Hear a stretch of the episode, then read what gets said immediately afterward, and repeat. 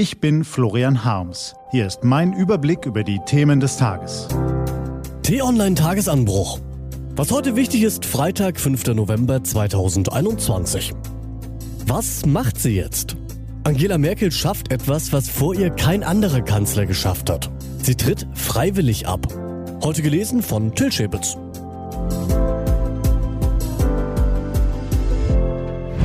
Die letzten Wochen sind angebrochen.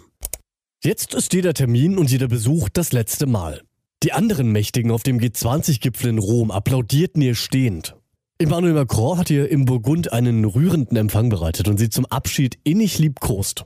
Frankreich liebt dich, hieß es da. Und sie war sichtlich gerührt. Lange hat sie sich schwer getan mit dem endgültigen Abschied von der großen Bühne. Aber jetzt weiß sie, es muss sein. Loslassen. Die anderen ans Ruder lassen. Wenn alles läuft wie geplant, dann ist sie in einem Monat raus. Sie will ihr Haus geordnet übergeben. Deshalb bindet sie Olaf Scholz und dessen Leute schon jetzt in alle wichtigen Themen ein, die man eben auf dem Schreibtisch hat, wenn man der mächtigste Mensch Europas ist. Das ist keinesfalls selbstverständlich in der von Rivalitäten, Eitelkeiten und Machtkämpfen durchzogenen Welt der Spitzenpolitik. Aber sie will es so. Will es anständig machen. Angela Merkel ist drauf und dran zu schaffen, was keiner ihrer männlichen Vorgänger geschafft hat aus freien Stücken, geordnet und ohne Groll aus dem Bundeskanzleramt zu scheiden. In einer Demokratie mag das nach einer Selbstverständlichkeit klingen, ist es aber nicht, beileibe nicht.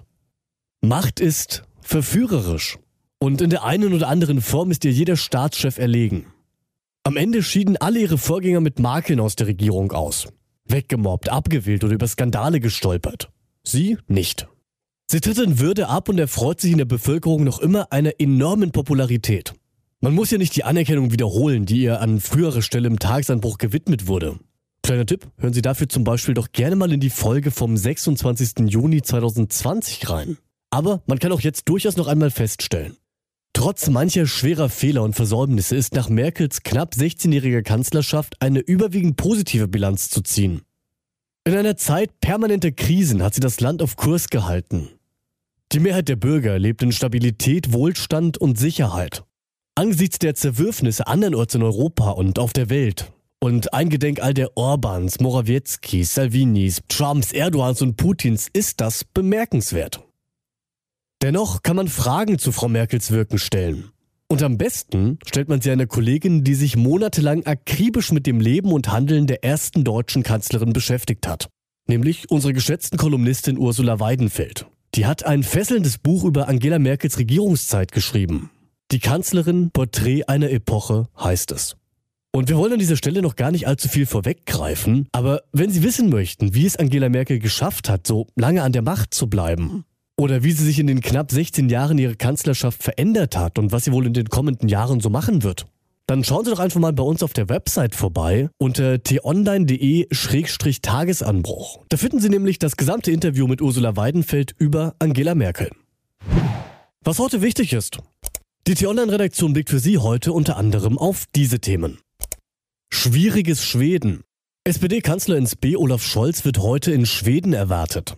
Der noch Finanzminister will auf dem Parteitag der schwedischen Sozialdemokraten in Göteborg sprechen.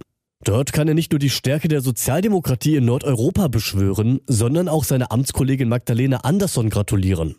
Die Finanzministerin wurde gestern als Nachfolgerin des amtsmüden Ministerpräsidenten Stefan Löwen zur neuen Parteivorsitzenden gewählt. Und wenn alles nach Plan läuft, werden sich die beiden dann auch künftig auf Augenhöhe begegnen, nämlich als Regierungschefs. Die 54-jährige Ökonomin Andersson soll auch diesen Posten zeitnah von Löwen übernehmen und als erste Frau das Land führen bräuchte dafür aber eine Mehrheit im Parlament. Und die ist bei der komplexen Gemengelage im schwedischen Reichstag sicherlich schwierig. 4 gewinnt. Apropos Schweden. Heute veröffentlicht das Popquartett ABBA sein erstes Studioalbum seit 40 Jahren. Voyage heißt die Reise zurück ins Rampenlicht und passt trefflich zu einem weiteren Comeback, das morgen bevorsteht.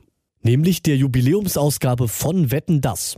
Geradezu zwingend also, dass Björn und Benny dann auf der Couch neben Thomas Gottschalk Platz nehmen werden. Und Schlitzohr im Dauereinsatz.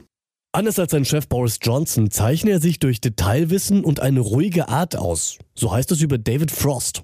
Das sind Eigenschaften, die er in seinem Job gut brauchen kann, denn der Brexit-Minister eilt derzeit von einem Konfliktherd zum nächsten. Gestern noch weilte er in Paris, um den französisch-britischen Streit über Fischereilizenzen im Ärmelkanal beizulegen. Heute trifft er dann in Brüssel auf den für den Brexit zuständigen EU-Kommissar Maros Zevkovic, um über das Nordirland-Protokoll zu verhandeln. Dies und andere Nachrichten, Analysen, Interviews und Kolumnen gibt's den ganzen Tag auf t-online.de. Das war der T-Online-Tagesanbruch vom 5. November 2021, produziert vom Online-Radio- und Podcast-Anbieter Detektor FM. Und, wie schon gesagt, den Tagesanbruch zum Anhören gibt's immer auch auf t-online.de-tagesanbruch und da können Sie sich dann auch kostenlos für den Newsletter anmelden. Ich wünsche Ihnen einen frohen Tag. Ihr Florian Harms.